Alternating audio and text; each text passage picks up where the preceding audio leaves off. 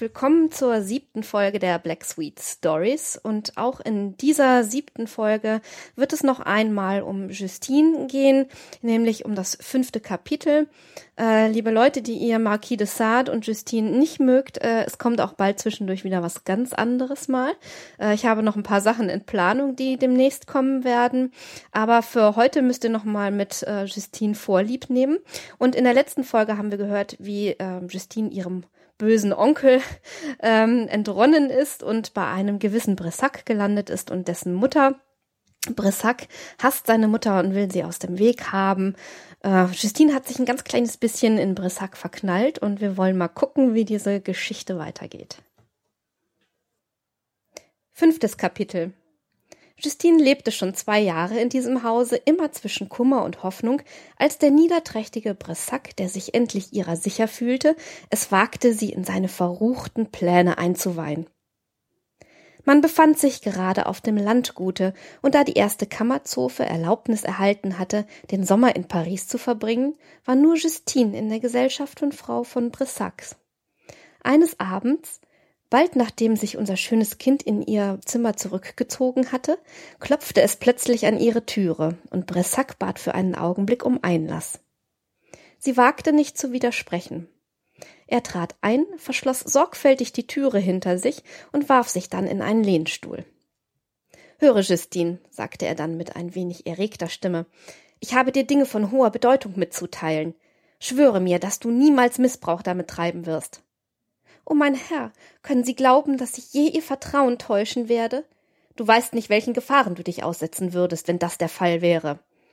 Ein schrecklicheres Unglück als der Verlust Ihres Vertrauens könnte mir gar nicht zustoßen.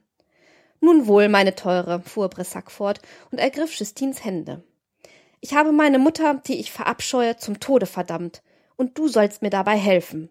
Ich? rief Justine aus und fuhr vor Schrecken zurück. Das können Sie nicht hoffen. Oh, mein Herr, wie haben Sie einen solchen Plan ausdenken können? Nein, nein, verfügen Sie über mein Leben, wenn Sie es benötigen, aber verlangen Sie nicht, dass ich hier bei einem solchen schrecklichen Verbrechen Ihre Mitschuldige wäre.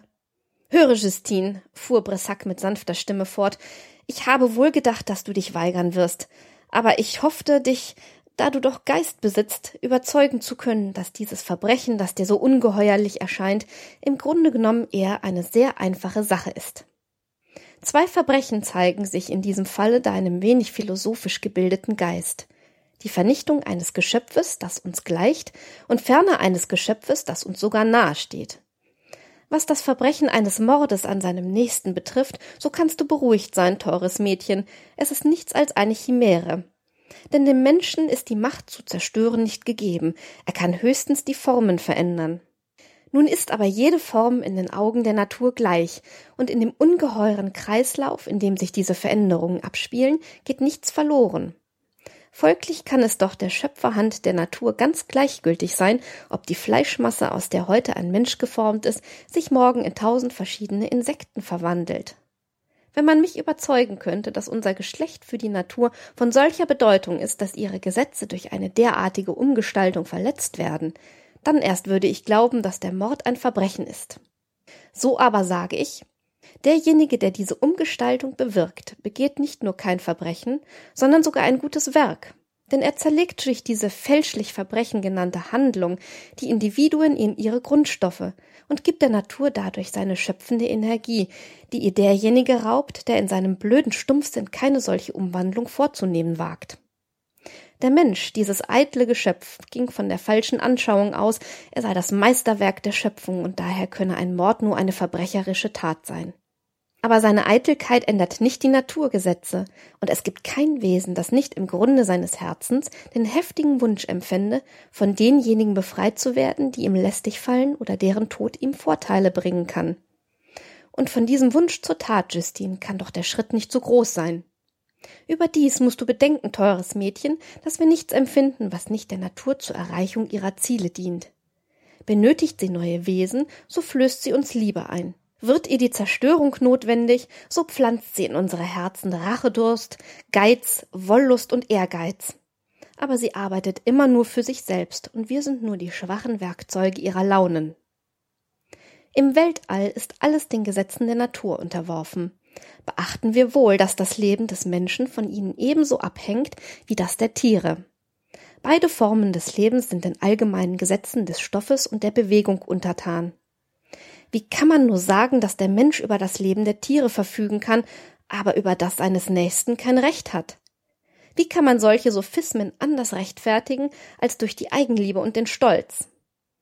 Alle Tiere in der Welt sind auf ihre eigene Klugheit angewiesen und werden gleicherweise bald Mörder, bald Opfer.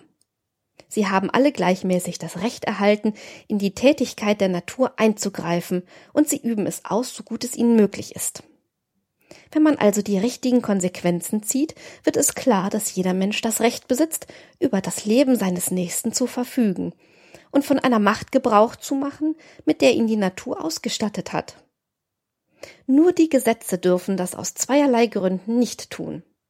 Erstens, weil sie nicht die Berechtigung dazu im Egoismus haben, der die mächtigste und rechtlichste Entschuldigung ist, und zweitens, weil sie immer kalten Blutes und mit freiem Willen handeln, während der Mörder immer von seinen Leidenschaften hingerissen wird und immer das blinde Werkzeug einer Natur ist, die ihn gegen seinen Willen zwingen kann.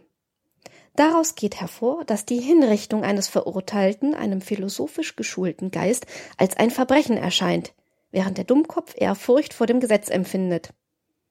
Bei einem Mord aus Leidenschaft aber sieht er nur Gerechtigkeit walten, wo der Stumpfsinn nur Verbrechen und Niederträchtigkeit bemerken kann.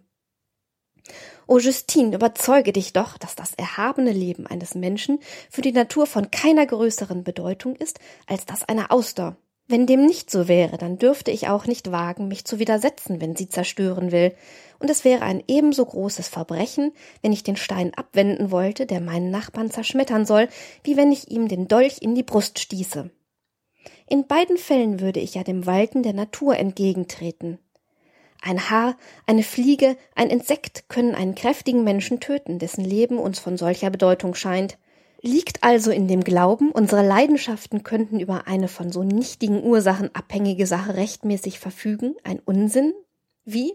Ich wäre nicht strafbar, wenn ich den Lauf des Nils oder der Seine hemmen würde, und ich bin es, wenn ich einige Unzen Blut aus seinen natürlichen Kanälen entferne? Welch ein Wahnsinn, wenn das Individuum, das sich auflösen will, tot sein wird, werden die Bestandteile, aus denen es zusammengesetzt ist, auch weiterhin ihren Platz im Weltall haben und werden der großen Maschine ebenso nützlich sein wie vorher, als sie noch besagtes Wesen bildeten. Ob dieser Mensch nun lebt oder tot ist, nichts ändert sich im Weltall und nichts geht verloren. Es ist also geradezu eine Lästerung, wenn man sagt, dass ein so ein vergängliches Geschöpf wie der Mensch überhaupt die Weltordnung zerstören kann. Das hieße an ihm eine Macht voraussetzen, die er unmöglich von seiner Allmutter erhalten haben kann. Ja, ich gehe noch weiter. Wenn der Mord eine Missetat ist, dann ist er es in allen Fällen und die Nationen, die Menschen zum Massenmord hinausstellen, sind entweder auch schuldig oder auch unschuldig. Handeln sie verbrecherisch, dann kann ich es nach ihrem Beispiel auch sein, denn die Summe der Leidenschaften und der Interessen einer Nation ist nur das Ergebnis aus den Leidenschaften und Interessen des Einzelnen. Ist Ihre Handlung nicht verbrecherisch, dann kann ich doch ganz sicher Ihr Beispiel nachahmen, so oft es mein Interesse erfordert. Und wofür halten Sie dann das Wesen, das behauptet, ich hätte ein Verbrechen begangen? Nein, nein, Justine. Die Natur lässt nicht in unseren Händen die Möglichkeit, Missetaten zu begehen, wenn das ihren Gang stören könnte. Was sind wir denn, dass sie in uns die Fähigkeit hineingelegt haben sollte, ihr zu schaden? Verträgt sich diese unsinnige Annahme mit der erhabenen Sicherheit, mit der sie ihre Ziele verfolgt? Heißt es aber der Natur schaden, wenn man sie nachahmt? Kann sie dadurch verletzt werden, wenn der Mensch seinem Nebenmenschen das zufügt, was sie selbst jeden Tag tut? Da doch erwiesen ist, dass sie nur nach Zerstörungen weiter erzeugen kann, so handelt man doch nach ihrer Absicht, wenn man ununterbrochen zerstört. Wird nicht unter diesem Gesichtspunkte der Mensch, der am leidenschaftlichsten und am häufigsten mordet, ihr bester Diener sein? Die hervorstechendste und schönste Eigenschaft der Natur ist die Bewegung, die unausgesetzt in ihr herrscht. Aber diese Bewegung ist nur eine ununterbrochene Folge von Verbrechen. Nur durch die Zerstörung erhält und erneuert sie sich. Andererseits muss ein untätiges, faules, das heißt ein tugendhaftes Wesen in den Augen der Natur zweifellos etwas ganz Unvollkommenes sein, da sein Streben nach dem Frieden und der Ruhe hinzielt, die unzweifelhaft wieder alles in das Chaos zurücktreiben würde. Das Gleichgewicht muss erhalten werden, und das geschieht nur durch das Verbrechen. Das Verbrechen liegt also in den Absichten der Natur und kann sie daher nicht verletzen. Wer aber sonst könnte es verletzen, wenn nicht sie? Aber das Geschöpf, das ich vernichte, ist meine Mutter. Wir wollen nun von diesem zweiten Gesichtspunkte aus den Mord betrachten. Der Grund, weshalb sich eine Frau zu einem ehelichen Beischlaf entschließt, ist sicherlich nur in der zu erwartenden Wollust zu suchen. Wenn diese Tatsache feststeht, so frage ich, worauf die Dankbarkeit im Herzen des aus dieser egoistischen Handlung hervorgegangenen Wesens beruhen soll. Hat die Mutter dabei für sich oder für ihr Kind gearbeitet? Ich glaube nicht, dass man das überhaupt in Frage ziehen kann. Jedoch das Kind wird geboren und die Mutter nährt es. Sollen wir in dieser zweiten Handlung den Grund für die Dankbarkeit suchen? Nein, sicherlich nicht. Wenn die Mutter ihrem Kind diesen Dienst leistet, so geschieht es sicherlich nur wegen des natürlichen Gefühls, das sie dazu treibt, sich einer Drüsenabsonderung zu entledigen, die ihr sonst gefährlich werden könnte. Sie ahmt bloß das Tierweibchen nach, das auch durch eine Stauung der Milch in Todesgefahr geraten kann. Beide können sich aber der Milch nicht anders entledigen, als dass sie das Junge saugen lassen, das seinerseits wieder durch eine ähnliche Empfindung zur mütterlichen Brust getrieben wird. So leistet nicht die Mutter dem Kinde einen Dienst, wenn sie es nährt, sondern es ist das Gegenteil der Fall, da die Mutter ohne Mithilfe des Kindes zu künstlichen Mitteln greifen müsste, deren Anwendung nicht ungefährlich ist. Da haben wir nun das Kind geboren und genährt, ohne dass wir noch einen Grund zur kindlichen Dankbarkeit gefunden hätten. Wollen Sie mir aber die Pflege vorhalten, die man in der Kindheit genießt? Ah, sehen Sie in den Bemühungen keinen anderen Grund als den Mutterstolz, die stumme Natur befiehlt der Menschenmutter nicht mehr als dem Tierweibchen.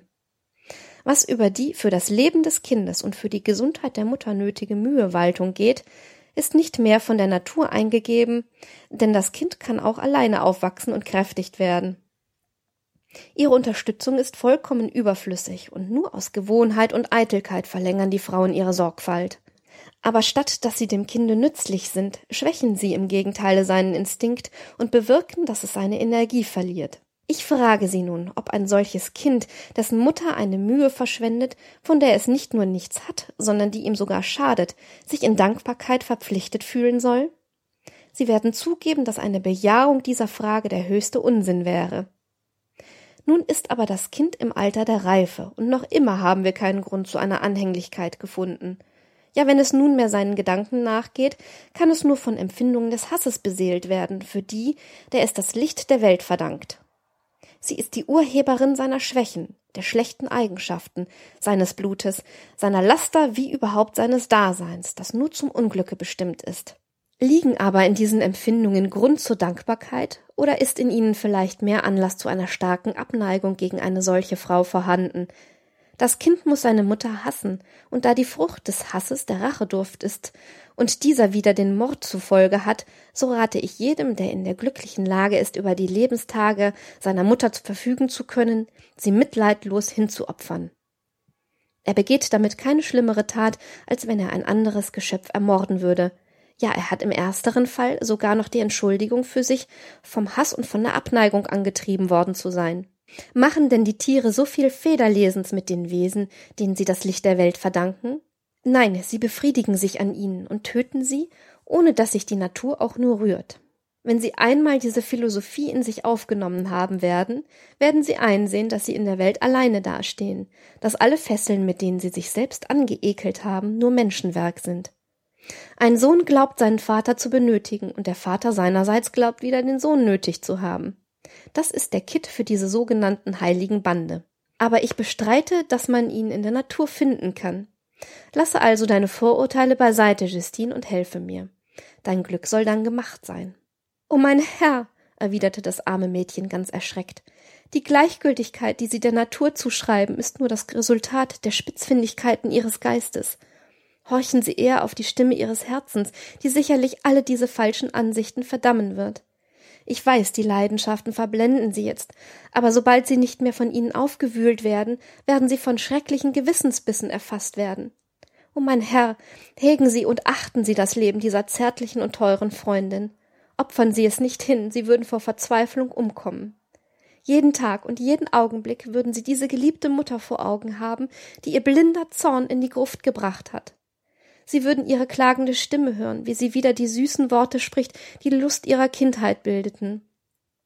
Sie würde ihnen im Wachen und Träumen erscheinen und mit ihren blutenden Händen die Wunden öffnen, die sie ihr zugefügt haben. Für sie gäbe es von da ab keinen Glücksstrahl mehr auf Erden. Jedes Vergnügen wäre für sie befleckt, alle ihre Gedanken würden sich verwirren. Eine himmlische Hand, deren Macht sie verkennen, würde an ihren Tagen das Leben rächen, das sie zerstört haben, und ohne dass sie die Frucht ihres Verbrechens genießen könnten, kämen sie an den tödlichen Gewissensbissen um. Justine brach bei diesen letzten Worten in Tränen aus. Sie kniete vor dem grausamen Bressac, der mit aus Wut und Verachtung gemischten Empfindungen zuhörte. Sie beschwor ihn bei allem, was ihm heilig sei, einen solchen Plan fallen zu lassen. Aber sie kannte das Ungeheuer noch nicht, mit dem sie es zu tun hatte. Sie wusste noch nicht, dass alles, was die Tugend und das Zartgefühl in solchen Fällen vorbringen können, nur dazu dient, das Herz des Verbrechers wie mit Nadelstichen weiter aufzustacheln, wusste noch nicht, dass solche ausschweifenden Menschen selbst die Strafen mit Wollust genießen, die ihnen die menschliche Vergeltung auferlegt, dass sie das Schafott als eine Art Ruhmesthron betrachten und darauf mit demselben Mut sterben, der sie beseelte, als sie ihre Verbrechen und Mordanschläge begingen. So sieht der Mensch auf der letzten Stufe wohl überlegter Verrücktheit aus, und auf ihr stand auch Bressac.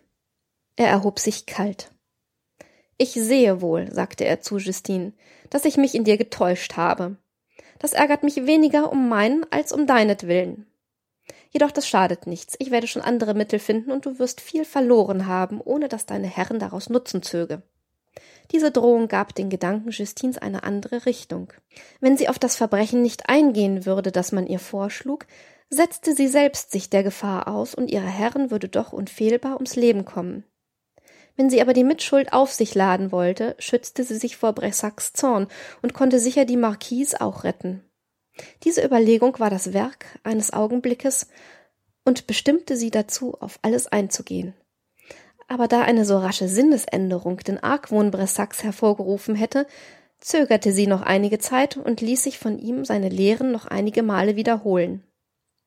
Nun tat sie so, als ob sie nichts mehr zu erwidern wüsste, Brissac hielt sie für überzeugt und umarmte sie stürmisch. Welche Freude wäre das für Justine gewesen, wenn er sie aus anderen Gründen in die Arme geschlossen hätte. Aber dafür war es zu spät, denn das Betragen dieses jungen Mannes hatte in ihrem schwachen Herzen alle Gefühle für ihn vernichtet, und sie sah jetzt in ihrem ehemaligen Idol nur mehr einen Verbrecher, der unwürdig war, auch nur für einen Augenblick darin zu herrschen.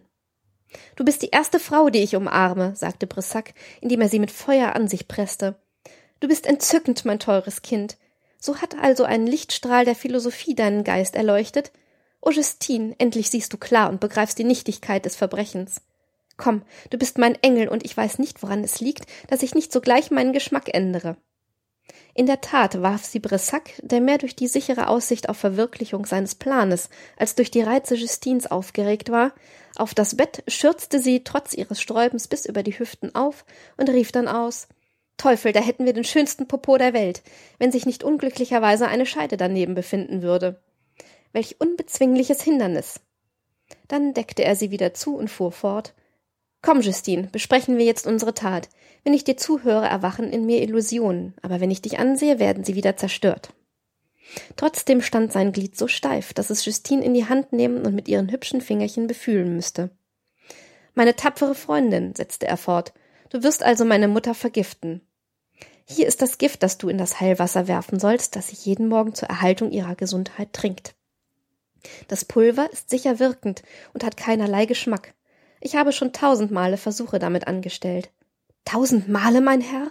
Ja, Justine, ich bediene mich häufig dieses Mittels. Entweder weil ich mich mancher Leute entledigen will, die mir lästig fallen, oder weil mir ihr Tod wollüstige Genüsse bereitet. Du wirst es tun, Justine, ja, du musst es tun. Ich schütze dich vor allen Folgen und gebe dir am Tage der Ausführung als Belohnung eine jährliche Rente von 2000 Talern. Der Kontrakt wurde ohne Angabe der Gründe unterzeichnet und Bressac klingelte. Ein schöner Knabe erschien. Was wollen Sie, gnädiger Herr? Dein Hintern, mein Kind. Ziehen Sie ihm die Hosen herunter, Justine, kitzeln Sie mein Glied und dann führen Sie es in das Loch ein. Die Befehle Brissacs wurden befolgt, er fickte seinen Mann und entlud wie ein Wütender. O Justine, sagte er beim Hinausgehen, diese Huldigung galt dir. Dein Altar konnte sie, wie du weißt, nicht empfangen, aber nur durch deine Zustimmung entflammte die Fackel und sie hat nur für dich gebrannt. Während dieser Vorbereitungen ereignete sich etwas so Seltsames, das so gut geeignet ist, die Seele unseres Ungeheuers zu enthüllen, dass wir nicht umhin können, unsere Erzählung einen Augenblick lang zu unterbrechen. Am übernächsten Tage, nachdem der erwähnte verbrecherische Vertrag abgeschlossen worden war, erfuhr Bressac, dass ein Onkel, an den er gar nicht mehr gedacht hatte, ihm eine Rente von 50.000 Talern hinterlassen habe. O Himmel, sagte Justine zu sich, straft die Hand des Ewigen auf diese Art den geplanten Anschlag? Aber bald bereute sie diesen Zweifel an der Vorsehung. Sie kniete nieder und bat um Verzeihung. Ihre Hoffnung richtete sich nunmehr darauf, dass dieses unerwartete Ereignis wenigstens die Pläne Bressacs ändern würde. Aber wie groß war ihr Irrtum? Oh, meine teure Justine, rief er aus, als er noch am selben Abend in ihr Zimmer trat. Wie überschüttet mich doch das Glück. Ich habe dir schon oft gesagt, dass das Verbrechen nur Vorteile mit sich bringt. Wie, mein Herr? fuhr Justine fort. Diese Erbschaft, auf die Sie nicht zählten, sie wurde. Ja, mein Herr, Ihre Mutter hat mir alles erzählt.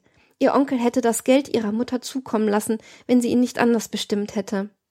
Sie wissen, er liebte sie nicht. Sie allein überredete ihn zu dieser letzten Verfügung, und ihre Undankbarkeit Du machst mich lachen, unterbrach sie Brissac.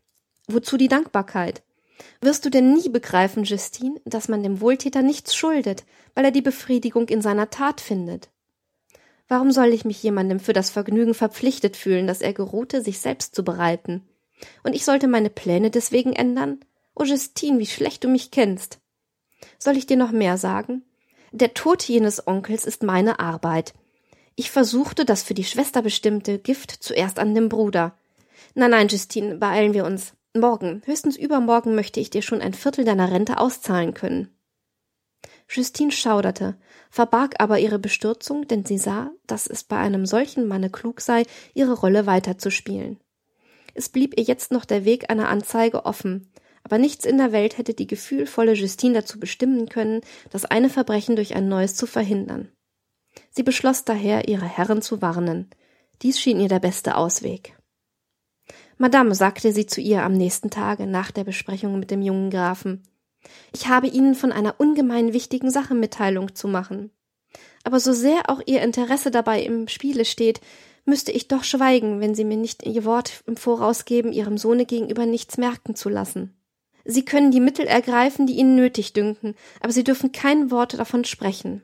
Frau von Brissac, welche glaubte, es handele sich um eine der gewöhnlichen Verfehlungen ihres Sohnes, gelobte Stillschweigen, und Justine erzählte alles. Der Schuft, rief die unglückliche Mutter aus. War ich nicht immer um sein Wohl bedacht? Ah, Justine, beweise mir die Wahrheit, damit in meinem verblendeten Herzen jedes Gefühl erstickt werde, das ich noch für dieses Ungeheuer bewahrt habe. Nun zeigte Justine das Gift, einen besseren Beweis konnte man nicht geben. Aber Frau von Brissac, die noch auf eine Täuschung hoffte, wollte zuerst eine Probe damit machen. Sie gab einem Hund ganz wenig davon, und das arme Tier starb zwei Stunden nachher unter schrecklichen Krämpfen. Nun konnte Frau von Brissac nicht mehr länger zweifeln und fasste ihren Entschluss.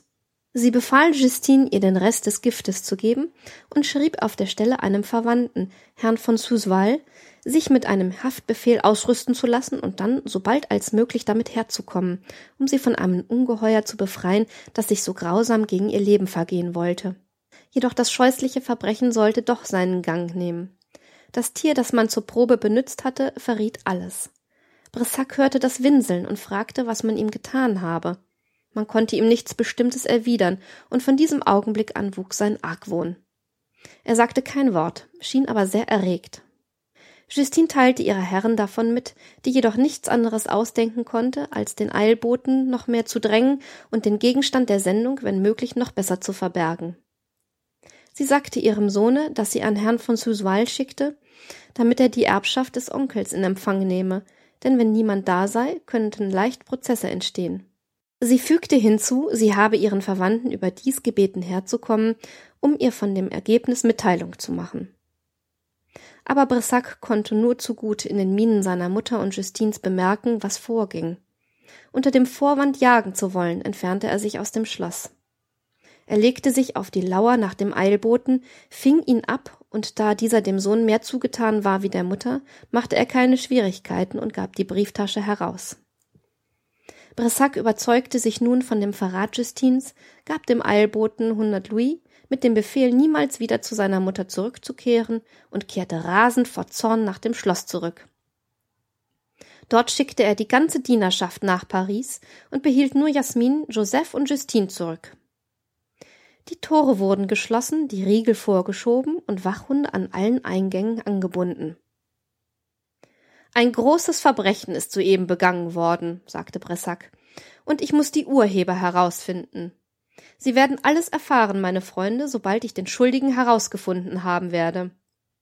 Scheußliches Geschöpf, fuhr der junge Mann fort, indem er an Justine herantrat. Du hast mich verraten. Aber du wirst selbst in die Grube fallen, die du mir gegraben hast. Weshalb versprachst du mir den Dienst, den ich von dir verlangte, da du doch die Absicht hattest, mich zu hintergehen? Und wieso konntest du glauben, tugendhaft zu handeln, indem du die Freiheit und selbst das Leben deines Wohltäters aufs Spiel setztest?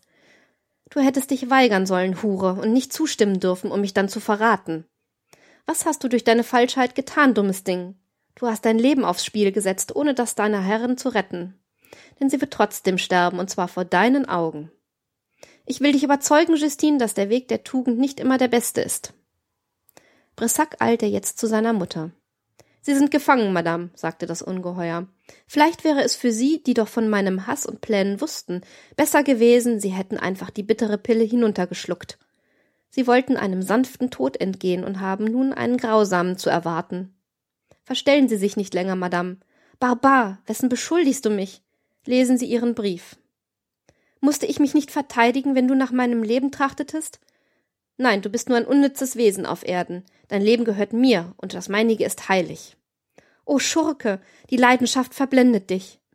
Sokrates trank ohne Widerstreben das Gift, das man ihm reichte. Auch dir hat man welches angeboten. Warum hast du es nicht genommen? O mein teurer Sohn, wie kannst du diejenige so grausam beleidigen, die dich in ihrem Schoß getragen hat? Dieser Dienst ist in meinen Augen nichtig. Als du an meiner Erzeugung arbeitetest, dachtest du noch nicht an mich. Du wolltest nur dein Loch befriedigen. Das ist in meinen Augen kein Verdienst. Folge mir, Hure, wir wollen nicht länger schwatzen.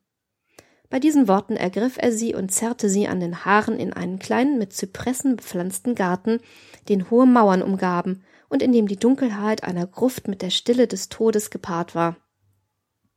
Dort erwartete schon Justine zitternd ihr Schicksal. Was sich den Augen der Frau von Brissac zuerst darbot, war auf der einen Seite eine breite Gruft, die auf sie wartete, und auf der anderen vier ungeheure Doggen, die vor Wut schäumten, da man sie seit der Entdeckung des Verbrechens mit bestimmten Absichten hatte fasten lassen. Als sie an diesem Schreckensort anlangten, schürzte Brissac selbst seiner Mutter die Röcke auf, und seine unreinen Hände richteten sich nach den keuschen Reizen dieser ehrwürdigen Frau. Der Busen, an dem er gesogen hatte, erweckte jetzt seine Glut. Putz weg, sagte er zu einer der Doggen und wies auf eine der Brüste. Der Hund sprang an und unter seinen Zähnen spritzte das Blut nach allen Seiten hervor. Hier auch, fuhr Brissac fort, indem er auf die Scham hinwies. Ein neuer Biss folgte. Ich hoffe, Sie werden sie zerreißen und verschlingen, fuhr das Ungeheuer fort. Binden wir sie an und beobachten wir die Wirkung. Wie, du willst sie nicht in den Hintern ficken? frug Jasmin. Steck ihr doch dein Glied in den Popo, ich werde ihr dazwischen die Arschbacken zerfetzen lassen. Eine glänzende Idee, rief Bressac aus, und alles geschieht so, wie Jasmin sagte. Lass ihr doch auch noch die Brüste zerreißen, während ich sie ficke, sagte Bressac zu seinem Liebling, und Joseph soll mich im Hintern bearbeiten und dabei Justine abgreifen. Welch ein Schauspiel folgte nun. Du allein konntest es sehen, großer Gott, und du ließest nicht deinen Donner oder deinen Blitz die Welt erschüttern? Hören wir auf. Ich würde sonst entladen, sagte der Schurke nach einer kurzen Arbeitszeit, und binden wir diese Hure an einen Baum. Er zog sein Glied heraus und band sie selbst mittels eines Strickes derart an, dass ihr die Arme frei blieben und sie sich in einem Abstand von ungefähr sechs Schritten bewegen konnte.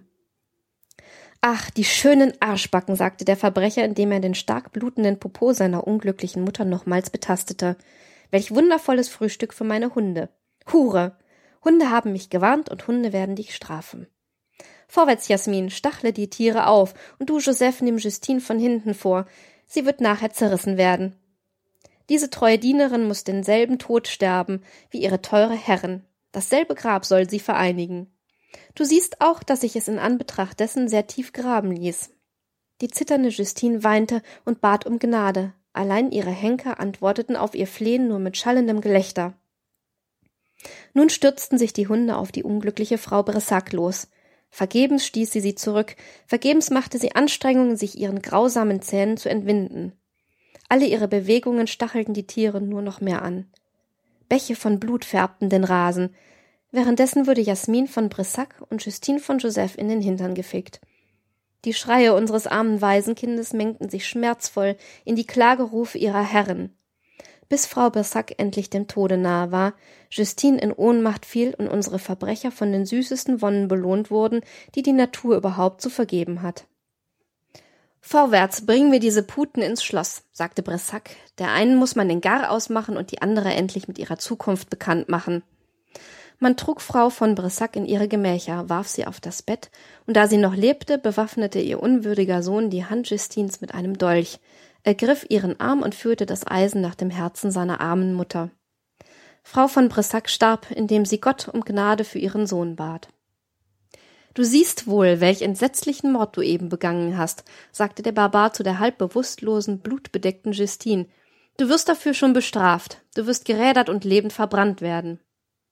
Damit stieß er sie in ein benachbartes Zimmer, sperrte sie dort ein, indem er den blutenden Dolch neben sie hinlegte. Dann öffnete er die Tore, spielte den Verzweifelten, schrie, dass ein Ungeheuer eben seine Mutter getötet habe, dass er die Verbrecherin noch mit der Waffe in der Hand eingesperrt halte, und er bat flehend die Hilfe der Gerechtigkeit. Allein ein schützender Gott rettete diesmal die Unschuld, denn Justins Maß war noch nicht voll. Brissac glaubte die Türe gut verschlossen zu haben, allein sie stand offen, und Justine benützte den Augenblick, als alles im Hof zusammenlief. Sie enteilte rasch, flüchtete durch den Garten, dessen Türe offen stand, und erreichte bald den nahen Wald. Schmerzerfüllt warf sie sich unter einen Baum und begoss den Rasen mit ihren Tränen.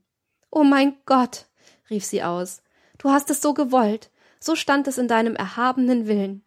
Verfüge über mich, mein Herr, ich habe noch lange nicht so viel gelitten, wie du anders für uns littest.